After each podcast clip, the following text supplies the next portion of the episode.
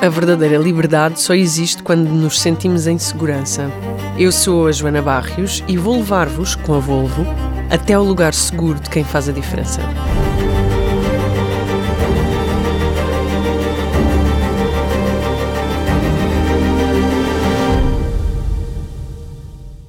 Começamos assim. Telma Monteiro é considerada a melhor judoca portuguesa de todos os tempos e uma das melhores a nível mundial. Nasceu em Lisboa a 27 de dezembro de 1985 e começou a praticar judo aos 14 anos por incentivo da irmã Ana. É licenciada em Educação Física no ramo de treino desportivo. Uh, fez uma formação de speaker no programa Atletas Speakers, desenvolvido pelo Comitê Olímpico de Portugal e pela Comissão de Atletas Olímpicos.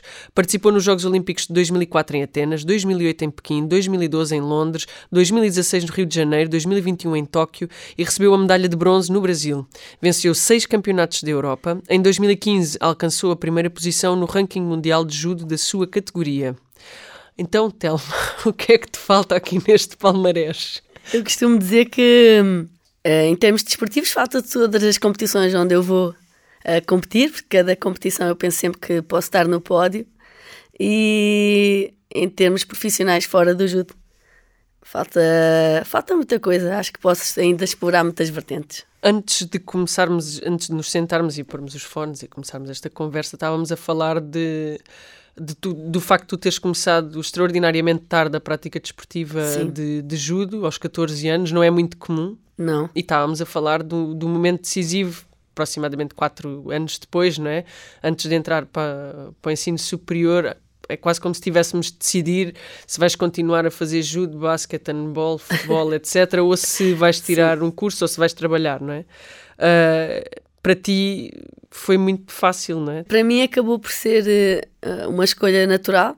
Eu, eu sempre prossegui os estudos, mas uh, dei primazia, dei prioridade à alta competição porque de facto estava a correr bem. E acho que. Hum, em Portugal ainda não é muito fácil teres essa, essa oportunidade de dedicares a 100% ou de conciliares da melhor maneira, seja atleta de alta competição, e, mas eu tive essa, teve essa oportunidade porque as coisas desportivamente estavam a, a correr muito bem. Eh, com 18 anos eu estava a fazer o apuramento olímpico já, para os Jogos Olímpicos de Atenas, e então foi um processo assim natural. Sempre fui estudando, mas percebi que, que poderia ter uma carreira de, de sucesso se me dedicasse uh, a 100% ao judo, e foi isso que aconteceu. Portanto, ninguém entrou em pânico quando tu não disseste, ah, afinal, se calhar eu não vou para a universidade, eu vou mesmo, mesmo, mesmo só ser atleta. Não, é assim, eu sempre tive, sempre tive o objetivo de terminar a licenciatura, como terminei, mas nunca houve essa, essa pressão de fazer tudo uh, no imediato, tudo corrido, porque lá está, as coisas estavam a correr bem e, e, os meus pais sempre me deram também essa, essa liberdade a mim e às minhas irmãs de, de escolher aquilo que achava que era melhor para mim. E também com, com os resultados, eu também era uma aluna razoavelmente boa, portanto acho que eu tinha essa, podia ter essa confiança deles. Então não houve essa pressão para eu, para eu ter que escolher uma coisa ou outra. E já tinhas de conciliar desde muito cedo os estudos com a prática desportiva, portanto já treinavas quantas horas por semana? Já treinava todos os dias, praticamente de manhã e tarde. Nessa altura já treinava todos os dias de manhã e tarde. Uh, quando chegou a fase de ter que escolher, ter que escolher, que não aconteceu, né? Sim. Uh, e, e, ir para a faculdade já treinava bidiários e já tinha vários estágios internacionais, uh, já estava, competia praticamente todas as semanas, então já estava numa fase muito intensa. Mas felizmente lá está, as coisas estavam a correr bem, portanto... Tens não... recordações de como é que era ir à escola nessa altura? Tenho, eu tenho uma história engraçada, até porque ah, então eu, conta. eu, na, eu viajava normalmente à sexta, e competia no sábado, normalmente era assim. E o que é que acontecia? Eu tinha, no, acho que foi no décimo segundo, eu tinha uma, tinha, acho que era, não sei se era geografia, qualquer coisa assim, já não me lembro exatamente da disciplina. E, e eu faltava a sexta, a disciplina era a sexta, então quando nós tínhamos teste, o teste era a sexta e a minha professora dizia, eu acho muito estranho que ela falta sempre quando é teste, mas é porque eu viajava. Mas eu tinha, também tive colegas que me foram ajudando a conciliar a matéria, quando eu perdia, foram, foram ajudando a, a estar a par daquilo que estava a passar. Tive professores também também foram compreensivos, então isso acabou por, por ser bom, mas exigiu muita disciplina, porque eu tinha eu queria também a ter boas notas e ao mesmo tempo queria ser muito boa atleta, então exigiu muita disciplina, mas eu diverti-me nessa fase também. Tu achas que és uma rapariga assim super uh, focada no sucesso? Porque sempre que te ouço falar, não aqui obviamente, porque ainda agora começou, mas, uh, mas sempre que te ouço falar na televisão e tu és uma presença assídua, eh, especialmente em, em, picos, por exemplo, Olimpíadas, etc. Sim. Sempre que te ouço falar, ouço-te sempre falar com muita, muita ênfase no sucesso, ou seja, de nunca deixares uma parte da tua vida, seja ela qual for, assim esquecida ou adormecida, e agora estavas a referir isso que, que não foi preciso escolher, porque era muito evidente que o judo ia ser uh, o caminho, mas que a escola também não era uma coisa que a deixasse ali para trás. Tu tens o sucesso assim como, como uh, grande objetivo de vida? Eu, eu, eu sou muito competitiva, então isso acaba por ser algo que eu procuro naturalmente. Uh, eu tenho sempre vontade de ser uh, o melhor que eu conseguir, seja no que for. E então, quando eu começo alguma coisa, quando eu estou em algum uh, projeto, seja qual for, eu, eu, quero sempre fazer o meu melhor. Uh, obviamente que, que aquele sucesso, isso é um bocado subjetivo, mas eu, para mim o sucesso é eu saber que eu fui a melhor que eu conseguiria ser naquilo. Então, nesse sentido, sim, eu procuro esse sucesso de chegar ao fim de, de qualquer coisa e saber que eu não poderia ter feito melhor, não poderia ter feito mais, independentemente uh, do resultado, seja em que contexto for. Uh, e isso normalmente acaba bem uh, com algum sucesso efetivamente e outras vezes uh, acaba não tão bem em termos de sucesso, mas fico de consciência tranquila. Então eu tenho sempre essa, essa postura nas coisas. Felizmente às vezes acaba em sucesso, efetivamente, não é? Esse, esse processo que te, tu descreves é um processo de análise. Como é que tu fazes essa. Isso requer assim estar sossegadinha, talvez, respirar fundo e pensar em tudo e rever todos os processos e seres muito crítica contigo?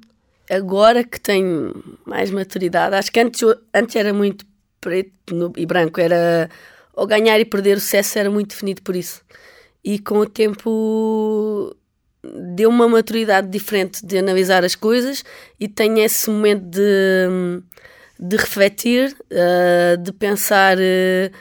Se havia um objetivo eu não o alcancei, porque é que não o alcancei, se poderia ter feito mais ou não. Uh, há, essa, há essa pausa, há esse momento de, de refletir e ter essa percepção, mas é preciso ter uh, alguma maturidade, porque lá está, nós temos que ser muito honestos uh, connosco próprios e eu acho que tenho essa, essa facilidade de ser crítica sem me deitar uh, abaixo, sem me desvalorizar, uh, ser realista, eu podia ter feito melhor ou ou errei aqui, ou errei ali, ou fiz isto bem, mas de uma forma que isso não, não me afete psicologicamente. Mas é preciso esse momento de, de reflexão, até para estarmos em, em paz connosco próprios e também poder fazer melhor da próxima vez. Sentiste alguma vez pressão do público e das pessoas que, que te apoiam, que te seguem? Uh, para teres, para conquistares esse sucesso que se traduz nessas coisas que estavas a dizer há bocado que eram totalmente estanques, não é? Ou ganhas ou perdes, sim. ou sentias esse, essa pressão? Quando era mais nova, sim. Quando era mais nova sentia muito, porque eu também tinha a minha própria pressão de ser a melhor. E, e sentia que as pessoas estavam muito habituadas só que eu ganhasse, só que eu ganhasse. E então uh, tinha, havia sempre essa expectativa de que, de que eu ia ganhar e às vezes ficava em segundo e ficava em terceiro e tinha feito uma excelente prova e não sentia que era tão, não era tão valorizado ou antes de um grande evento sentia que havia aquela expectativa enorme de que eu era certa, que o meu resultado uh, seria certo e as coisas não são bem assim mas com o tempo também aprendi a não deixar que isso me afetasse. Acho que essa expectativa uh, é normal, pertence às pessoas e eu, a forma como eu deixo que ela me afeta ou não, isso eu posso controlar. A expectativa das pessoas eu não posso, mas como me afeta eu posso controlar. E acho que hoje em dia sou muito mais relaxada, muito mais tranquila em relação a isso.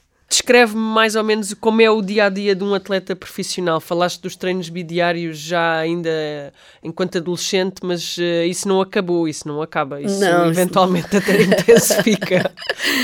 Não, é, eu treino do, sempre de manhã e tarde, normalmente de manhã é mais dedicado à preparação física ou a algum treino técnico. No fim do dia, quando normalmente treino judo, a parte mais completa de judo, lutar, treinar técnica, um, técnico-tático, mas depois durante o dia existe também a fisioterapia, a recuperação, massagem, portanto são todas as outras coisas que, que fazem parte do treino, não sendo o, treino uh, diretamente fazem parte do treino. E acho que o dia é muito dividido uh, com isso, estávamos a falar antes da entrevista também existe a análise dos vídeos que eu não sou a pessoa gosta mais de fazer isso, deixei esse trabalho mais para os treinadores, mas são tudo, são tudo coisas que fazem parte do treino, mesmo o descanso. Uh, portanto, o nosso dia é muito gerido em função uh, do treino, dos horários do treino, uh, do rendimento que queremos ter. É muito é, é gerido nesse sentido. Às vezes treinamos também ao fim de semana, ao sábado de manhã, normalmente uh, ou descansamos, porque também faz parte. Tiveste acompanhamento psicológico durante... Também tenho, também tenho. Uh, Continuas tive... a ter? Continuo a ter. Agora numa vertente assim mais não tão desportiva, na altura quando comecei, a primeira vez que procurei uh, um psicólogo era mais na vertente desportiva, achava eu, porque uma coisa não é separada da outra, e então queria potenciar, queria tentar perceber, quando terminei os Jogos Olímpicos de Londres, tudo, já está. Fiz aquela reflexão de tentar perceber tudo o que eu podia trabalhar que eu não tinha trabalhado ainda. E uma das coisas era nunca ter trabalhado com um psicólogo. Então procurei um psicólogo na área do desporto, trabalhei uh, nesse sentido. Depois tive uns anos sem trabalhar e voltei o ano passado e acho que é, é fundamental para a nossa vida. Eu adoro uh, ter esse, esse trabalho complementar. Tens esse apoio? Sim, adoro. Porquê é que não gostas de ver os treinos? Eu não quero voltar a ter aquela sensação, eu não consigo abstrair-me emocionalmente de, daquilo que estou a ver. Então eu não tenho esse, não gosto de estar a ver para não sentir isso outra vez, é mais nessa perspectiva. Olha, o teu espaço de segurança, então, posto, posto estes primeiros minutos de entrevista, é um tatame, diria eu. Não, quer dizer. Sim, não? O meu lugar uh, de segurança, o meu lugar seguro Sinceramente, é perto das pessoas que eu gosto, fazer coisas relaxadas, eu gosto de estar perto do mar também. É nesses momentos que eu encontro, encontro a minha tranquilidade, a minha paz. O tapete, estou focada, não adoro estar, adoro treinar, mas exige muita concentração da minha parte, então não diria que é o meu lugar. Uh, procura tranquilidade, porque aí eu também estou a despender muita energia mental. Não é o teu espaço de segurança. Não, é onde me sinto muito bem, onde estou super é confortável, é até porque estou descalça. Ah, podes descalçar se quiseres. Pronto, já Eu passei o dia todo já a descalçar hoje. Mas em termos de tranquilidade, de paz interior e tudo, obviamente que uh, encontro noutros lugares. Como por exemplo a praia. Como por exemplo a praia. Eu adoro água. estar perto do mar, uh, apanhar um sol, para mim é, é muito bom. Apanhar um sol. Tu nasceste perto da praia? Eu nasci, eu cresci, eu nasci em Lisboa. Uh, nasci em Almada, portanto estava muitas vezes na Costa da Caparica. Ainda vou, muitas vezes. Claro. Todas como, as semanas. Como não? Quem te iniciou no judo foi, foi uma das tuas irmãs. Tu tens duas irmãs, verdade? Sim, a Rutiana. A Rutiana. Portanto, há aí um espírito de comunidade. O meu irmão que... também, o Miguel. Não sabia que tinhas um irmão, Sim, peço irmão desculpa, Miguel. uh, há aqui uma lógica de comunidade que, que, embora o judo seja um desporto individual, faz muito parte da tua prática profissional. Ou seja, já referiste os treinos, já referiste a fisioterapia, o descanso, o acompanhamento psicológico, etc. Ou seja, há uma, há assim uma espécie de constelação à tua volta que é grande parte do teu segredo de, de, sucesso. Olha, voltamos à palavra, desculpa, não queria estar a chatear. uh, sim, eu acho que é muito importante ter, uh, ter uma estabilidade emocional e acho que isso nós vamos buscar perto das pessoas que, uh, que gostamos e com quem, com quem estamos confortáveis e com quem partilhamos as coisas boas e as coisas menos boas. tenho isso também na minha família, tenho isso nos meus amigos mais próximos e a minha irmã foi de facto quem, quem me iniciou. E, e, curiosamente, quando eu comecei a praticar judo, não sabia bem o que é que era judo. Eu queria era estar com a minha irmã e com as amigas dela. Claro. E elas viajavam imenso, eh, faziam vários estágios, então aqui é que está. Eu queria passar mais tempo com elas e então acabou por ser eh, essa uma, a primeira motivação. Uh, depois, obviamente, que o judo se tornou uma paixão e eu percebi que tinha algum jeito e então continuei. Mas essencialmente quando eu comecei porque queria estar mais tempo com a minha irmã e com as amigas dela e passar mais tempo e divertir-me com elas. E como é que foi para ti, mas também para as tuas irmãs e para o teu irmão, eh, quando te apuraste pela primeira vez para os Jogos Olímpicos? Depois tornaste-te repetente e ir aos Jogos Olímpicos é como, sei lá, ir à feira de Montemor. Não, é mas, uh, mas de repente tornou-se comum. Mas a primeira vez que, que foste apurada, como é que isso foi? Foi muito especial porque hum, Uh, teve todo um contexto. Obviamente que ir aos Jogos Olímpicos é sempre uh, algo muito especial, tem todo um apuramento extremamente uh, difícil e exigente. naquele ano eu fazia ajuda há quatro anos, portanto nós não tínhamos planeado aquilo. e, aconteceu. basicamente aconteceu, é, com muita dedicação, obviamente, mas foi algo que não foi planeado a longo prazo. Um, e então por isso foi ainda mais especial. Eu era júnior, nem sequer era ainda sénior, e apurei-me nos últimos meses antes de, dos Jogos Olímpicos.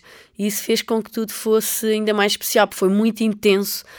Um, eu iniciei o ano, uh, iniciei o circuito sénior e a cada conquista era vivida como. Já não tu queres ver que, olha, tu queres ver queres que ela ainda, que ela ainda se, vai apurar. Olha, tu queres, olha, tu queres ver. E depois é que depois aconteceu mesmo, portanto foi hum, todo o contexto para além de ir aos Jogos Olímpicos, que já é especial, todo o contexto tornou tudo ainda mais especial. Foi, foi espetacular. Olha, e como é que tu vês as estruturas desportivas e de apoio ao desporto em Portugal? Um, como é que tu vês uh, tudo a acontecer? Porque quando tu falas parece tudo super fácil e pois. super simples. uh, mas é claro que não é e que, e que é preciso trabalhar muito, é preciso muita dedicação, mas também é preciso contar com o apoio do clube, da estrutura, do treinador, de todas estas figuras que compõem esta tal constelação, não é? Eu acho que uh, as coisas já melhoraram, obviamente, que há mais apoios. Eu acho é que para chegar à fase em que tu tens algum apoio, e mesmo financeiro, uh, nessa fase quem te vai ajudar é a tua família. Um, quem te vai ajudar é o teu clube, se conseguir. E estamos a falar de clubes mais pequenos, não estamos a falar de grandes clubes como o Benfica. Uh, e isso é extremamente difícil, porque nem todos os pais têm essas possibilidades. Eu acho que essa, essa fase uh, é a grande dificuldade. E depois tu chegares a um. Lá está, porque é que as pessoas. Uh, têm que escolher tipo a faculdade e ser atletas de alta competição, porque não, provavelmente não estão a tirar nenhum rendimento financeiro do, da alta competição e poder, poderiam até mais tarde uh, ter esse retorno, mas não têm essa opção, não têm essa rede de segurança. Uh, há noutros países em que as pessoas, os atletas estão integrados nas forças, ou no exército, ou na marinha, uh, e sabem que quando terminarem a carreira de alta competição continuam integrados dessa forma. Portanto, até chegar já à fase em que em que és, tens alguma independência financeira, para já chegar a essa fase é muito difícil, porque tens de ter um contrato. Até chegar a essa fase é muito complicado. E depois outra coisa que eu acho que, que poderia e tem que haver mais investimento é realmente nas infraestruturas. Não há grandes infraestruturas para cada modalidade assim eh, de alta competição. Comparado com os outros eh, países, nós ainda precisamos de avançar muito. Agora, falando de aspectos, aspectos positivos, obviamente que as coisas uh, melhoraram, mas faz parte do nosso papel querer que trabalhar para que as coisas melhorem sempre um pouco mais. Tu tens um papel muito ativo nesse, nesse campo, não tens? Eu acho que naturalmente acabo por tu ter. És, tu és assim muito atesa. acabo por ter. Tenho assim. Eu acabo naturalmente por ter. Não sou uma pessoa que consiga ficar em silêncio numa situação em que acho que devo dizer alguma coisa. Mas também tenho essa responsabilidade, porque não posso só ser uma figura importante do desporto ou do judo e depois compactuar com tudo o que se passa à volta que eu não concordo. Acho que tenho a responsabilidade de tentar ter uma voz ativa para que as coisas uh, melhorem de, de alguma forma e também para dar visibilidade a outros atletas que eu acho que são bons. E relativamente, isto é tudo muito importante, isto são tudo perguntas muito importantes. Relativamente à igualdade de género no, no desporto, uh, sentiste alguma vez que por seres mulher eras preterida? Ou que terias menos acessos, menos condições? Eu acho que uh, sempre, nunca, aliás, não tive sempre essa sensação, mas à medida um, que o tempo foi passando, fui tendo a percepção e a ideia de que, de um modo geral, as vitórias masculinas são mais celebradas. Parece que os feitos das atletas femininas uh, não sei se, se, as pessoas têm a sensação que são mais fáceis, não sei porquê, tenho a ideia que são menos celebrados, como se fossem mais, uh, mais fáceis. Eu tenho a, a, sorte de estar numa modalidade que tem evoluído uh, nesse sentido. A mesma quantidade, o mesmo número de atletas que se apura uh, para os Jogos Olímpicos no masculino, é, é o mesmo número garantido uh, no feminino, os prize money são iguais, portanto o judo é uma modalidade que tem evoluído muito bem nesse sentido, mas de um modo geral, falando de um modo geral uh, no desporto, eu sinto isso, sinto que os feitos masculinos são mais celebrados. E tenho essa sensação, não sei porquê. Bom, não sabes porquê. não sei porque é que acontece.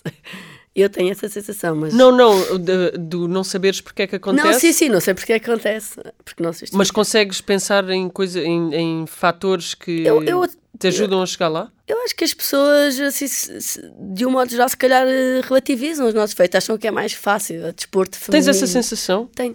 Eu, por acaso, acho que. Uh, eu não diria em relação a mim, porque eu estou eu eu a falar no geral. Eu acho que não é nada fácil. Não, não é nada fácil. Eu acho que as pessoas têm essa percepção. Eu, eu, de um modo geral. Eu olho para ti, para a tua dedicação e outras atletas femininas que, que se destacam em, em muitas modalidades em Portugal e não só.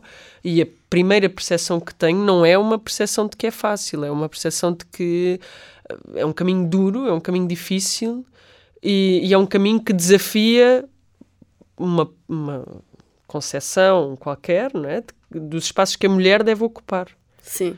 E, e aí, não, pronto, note, por exemplo, já dei cabo desta conversa toda. Não, não, isso? não, tranquilo. Eu estava, eu estava, isso vou-me pensar uma coisa, que, por exemplo, uh, no mundo do desporto, se for uma mulher a, a, impor uma ideia, a passar, impor é um bocado pesado, se quiser passar alguma ideia, trazer alguma opinião diferente, é mais difícil de ser recebida essa ideia, é mais difícil de ser recebida essa opinião do que se for um homem. Existe muito uh, machismo nesse sentido.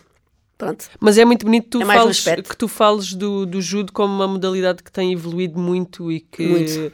E que existe a equal pay, que os prize money sejam iguais, que, que os acessos sejam todos bastante semelhantes, porque se calhar é um ótimo exemplo e que acho que nunca tinha ouvido falar nisso. Por, eh, eu, mas por ignorância Sim, não, é, própria. é que houve essa alteração antes, não era a mesma vaga de femininos para masculinos, por isso é que eu estou a dizer que realmente houve essa alteração. Fico contente que estar num desporto em que realmente está a acontecer alguma coisa positiva nesse sentido. Falavas, falava eu aqui ao início, porque faz parte do teu, do teu palmarés, uh, desta formação de, de, speaker, do programa de speaker, mas também de, da tua formação no ensino superior, tudo relacionado sempre com, com o desporto e com a prática desportiva.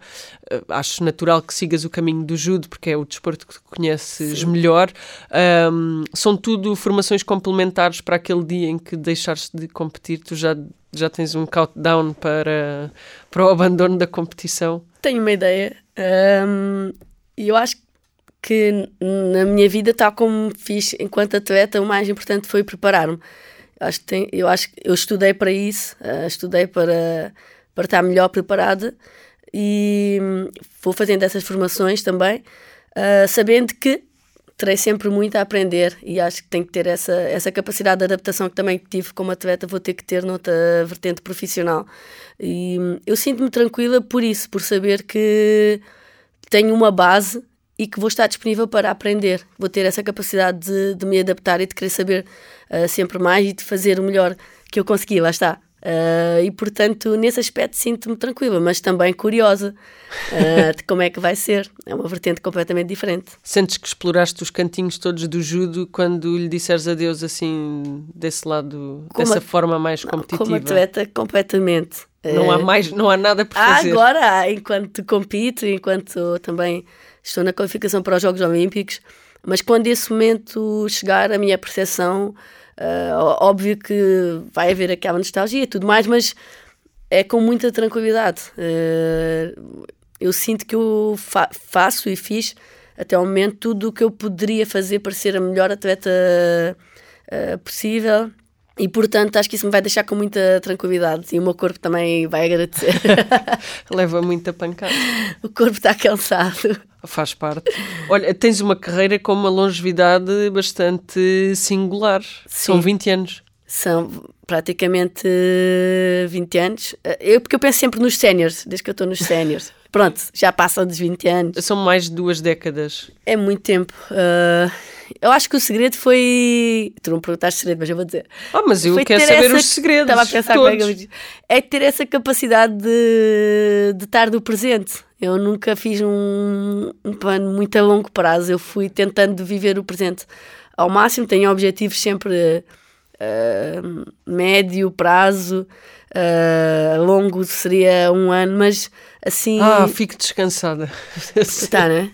Sim. Uh, já tive quando era mais nova, mas essa, acho que essa capacidade de estar no presente e ser o, o máximo no presente uh, me tirou muita ansiedade, ou expectativa, ou peso uh, do, que, do que poderia ser energia mental. Também poupei muita. Se me dissessem, olha, vais estar a competir nos sénior de 20 anos, acabava logo, não, não, não consigo projetar isso. Então eu, essa capacidade de estar no momento foi o que me permitiu ter esta longevidade, eu acho. Isso é muito bonito tu dizeres, porque porque se pensa, se, assim, de repente pensares em 20 anos, 20 anos é muito tempo. É muito tempo. O que é que a pessoa vai fazer daqui a 20 anos? Não sabe. Se eu, Sim. Mais vale estar no presente e viver o máximo presente. Tenho uma curiosidade, mas acho que é uma curiosidade pessoal que posso pôr aqui ao, ao dispor deste momento profissional, que é. Hum, Uh, tudo aquilo que se faz, quer no teatro, na televisão, seja onde for, há, existe um risco inerente. E Sim. quando se pratica uma atividade física, há riscos: riscos de lesões, uh, um risco de te, de te magoares e de te magoares a sério. Tu alguma vez pensaste nisso objetivamente ou só houve um momento qualquer em que tu começaste a pensar nisso? Porque quando somos mais novos, uh, isso não é Eu uma não... preocupação latente, não é? Eu acho que isso é uma coisa que fica lá arrumada, tu tens consciência que pode acontecer, mas que não deve condicionar o teu dia a dia. Então sempre teve lá uma parte, uma gaveta na minha consciência, isto pode acontecer, porque também quis estudar e tudo mais. Um, mas nunca quis que isso me condicionasse. Se eu fosse para o treino a pensar que me vou lesionar, provavelmente vou-me lesionar. Nem sais de casa, ficas Exato. ali só Então, eu acho que há sempre muitos riscos nas coisas que, uh, que fazemos, depende da perspectiva com que a gente vê. E nós temos que pensar é nos passos para ter, lá está, para ter sucesso. Uh, no sucesso que nós quisermos. Sim. Para conseguirmos os nossos objetivos e não naquilo que, que nos pode impedir de os alcançar e pensar numa lesão é algo muito, muito negativo. Então estava lá arrumado na minha, na minha consciência, lá, uma gavetinha, mas não deixei que isso condicionasse o meu dia a dia.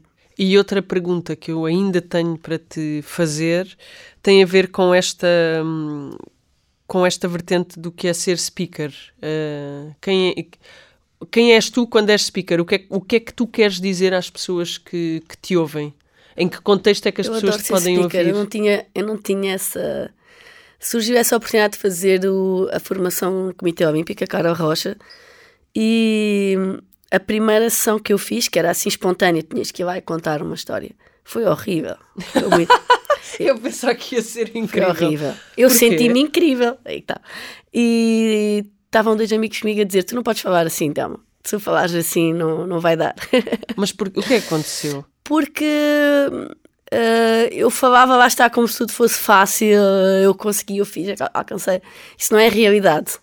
Um, eu acho que a mensagem que, uh, que, a mensagem que eu tento passar sempre é de como é que eu alcancei uh, os meus objetivos, as estratégias que eu usei para alcançar os meus objetivos, mas também houve momentos em que eu não os alcancei e como é que eu lidei com isso uh, e que vão haver momentos que tu fazes tudo certinho e não consegues alcançar o objetivo que tinhas proposto. E acho que isso é muito mais real do que chegar e contar só uma história de sucesso, porque isso não é real, não é, não é assim tão, tão linear.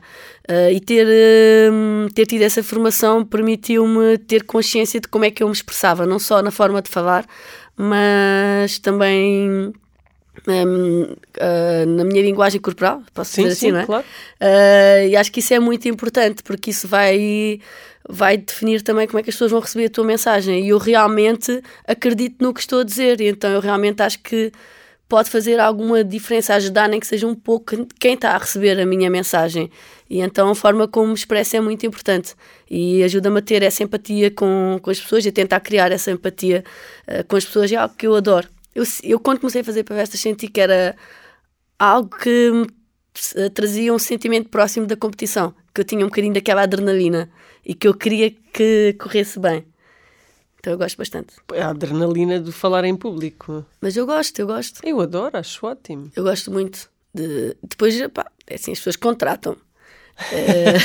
Fica aqui o meu contacto. Se gostarem, fico muito contente. Se não gostarem, pronto. E a tua, a, a, as tuas conversas, as tuas palestras são todas muito orientadas para, para a prática desportiva, para o rendimento no desporto? Não, não. Uh, falas de outras eu... coisas da tua vida? Não, não, não falo de várias situações. Eu tento uh, simplificar ou tentar passar as ferramentas que eu uh, utilizei na minha vida de alta competição uh, para as pessoas, porque eu acho que a vida de alta competição do atleta não é muito diferente da nossa vida uh, normal. Na situação... Como assim? Como assim? Espera lá. Não é muito diferente, não então. É. é tens situações que lidas com a pressão, tu tens situações que tu tens que uh, ser eficaz na tua forma de comunicar. É, podes não ir treinar todos os dias ao ginásio, mas uh, passas por situações na tua vida profissional ou até familiar em que em que tens de ter essas ferramentas para, para as ultrapassar e que, que são semelhantes uh, ao que o atleta passa. Lá está, lidar com a pressão, lidar com o sucesso, lidar com o insucesso, porque lá está, toda a gente tem o seu sucesso e insucesso. Eu posso querer ganhar uma medalha, tu podes querer fazer parte de uma peça de teatro.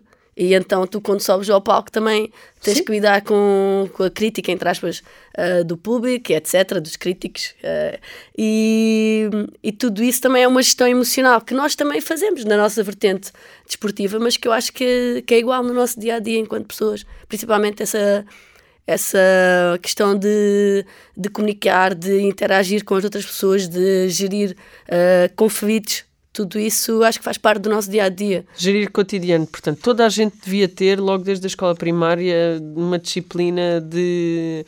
Uh... Devia ter terapia, toda a gente devia ter terapia. Isso, isso é uma verdade. a gente devia ter. Acho que já te perguntei se os clubes e os projetos olímpicos são necessários para compensar a fragilidade das federações, mas Muito. tu já me respondeste a isto. Muito. São? São fundamentais.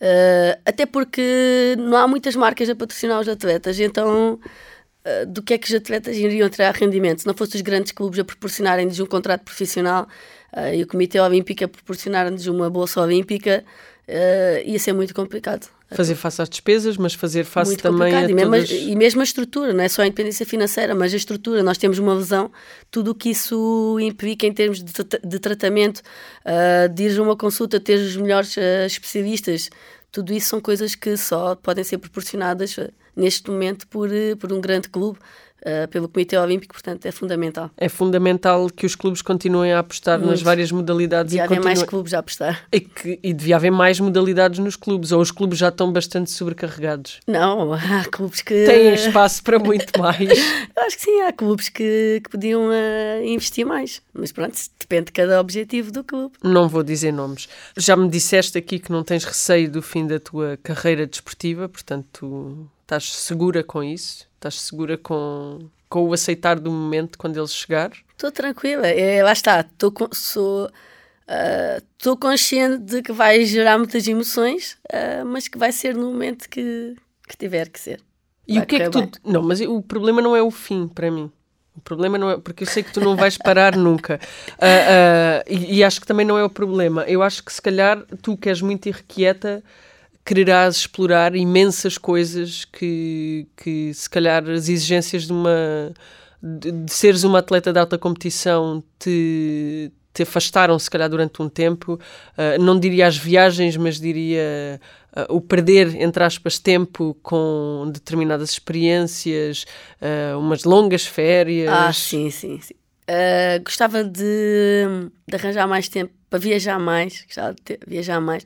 Viajei muito com o Judy, conheci sítios incríveis, mas nunca nunca da mesma forma quando uma pessoa vai numa viagem descontraída. Portanto, gostava de, de viajar mais. Estou a falar da parte não profissional, né? Só uh, queremos agora a parte não profissional. Ah, gostava de viajar mais. Uh, acho que isso é aquilo que eu gostava de fazer, era viajar mais e passar mais tempo com as pessoas que eu gosto. Uh, é, são as duas coisas que, que eu sinto que vou adorar. Sacrificaste muito tempo com as pessoas que tu gostas? Sacrifiquei muito. Uh, são super compreensivos, óbvio. Mas, coitados também, qual era a hipótese? Mas, uh, e quando estás a viver com tanta intensidade algo, uh, assim, não pensas, não pensas, sentes, mas não pensas tanto, porque estás tábico. Mas, obviamente, que isso aconteceu. Sacrifiquei muito tempo longe das pessoas que eu gosto e de forma mais descontraída. Tenho sempre um horário para fazer as coisas. Uh, não posso ir jantar, ou não posso sair. Ou, e tudo bem, não estou arrependida. Só estou a dizer que isso Há é... tempo. Há tempo. Até porque ser atleta de alta competição acho que é super especial e é, é algo único. Que, dificilmente eu terei uma experiência semelhante. Lá está, esse vai ser o desafio. Mas essencialmente gostava de viajar mais e de passar mais tempo com as pessoas que eu gosto, assim, mais tranquilamente, sem dizer, olha, tenho que sair agora para ir descansar. Tens assim atletas e pessoas eh, que sejas super fã? Tenho muitos. E que não conheces? Tu deves conhecer todas as pessoas incríveis atletas, verdade? Não. E não só.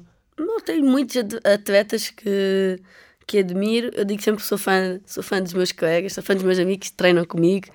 Um, depois eu uh, sempre gostei dos grandes atletas, sempre, uh, sempre admirei. Uh, eu acho é que nós às vezes temos pessoas ao nosso lado, mesmo sem ser atletas, que são mesmo incríveis. E então eu tenho sorte de ter essas pessoas ao meu lado. Que, para as outras pessoas não são ninguém. E para mim são exemplos brutais de dedicação e trabalho. Os meus amigos, uh, tenho amigos que têm dois trabalhos ou que tiveram dois trabalhos para pagar a faculdade ou que ajudaram os pais em casa.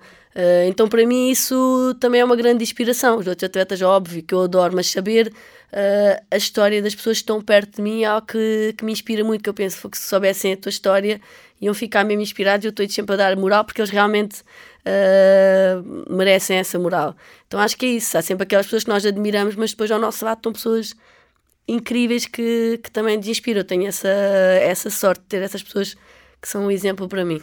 Tu consegues descansar assim, tipo, acionar o botão? Ai, agora vou descansar, desculpem. À noite, sim. Uh, eu sou um bocado hiperativa. Não sei se já deu para perceber. Mas quando é para ir dormir, eu tenho essa capacidade de. Ok, é hora de ir dormir. Desculpa, mas agora é para dormir. Agora... E os meus, meus, colegas, meus amigos até gozam com isso, porque eu chego ao quarto, se eu disser que vou dormir, acabou. Uh, isso é algo que. Pronto, tenho alguma sorte, consigo descansar, descansar bem, mas durante o dia não durante o dia é difícil ter essa capacidade de, de desligar. Dormes muitas horas? Tento dormir no mínimo 8. Acordas a que horas? É bom? É ótimo. Depende, uh, pode ser às 8, 9, depende Ah, eu pensei que me ias dizer às 5. 8, 9? Ah pá, então eu também, sou, também posso ser judoca. Eu acordo às 6. Mas há dias que acordo mais cedo. Mas normalmente 8, 9, depende da hora do treino, é? Ok, ok, ok. Olha, muito obrigada por teres vindo. Obrigada, eu. por teres partilhado. E pronto, e até já. Até já. Vou estar agora, vou estar a torcer por ti publicamente. Obrigada. E vais saber. Obrigada. Obrigada. Este é o podcast da Volvo, um lugar seguro. Um espaço de segurança que partilhamos consigo. Porque só quando nos sentimos seguros podemos ser verdadeiramente livres. Volvo for life.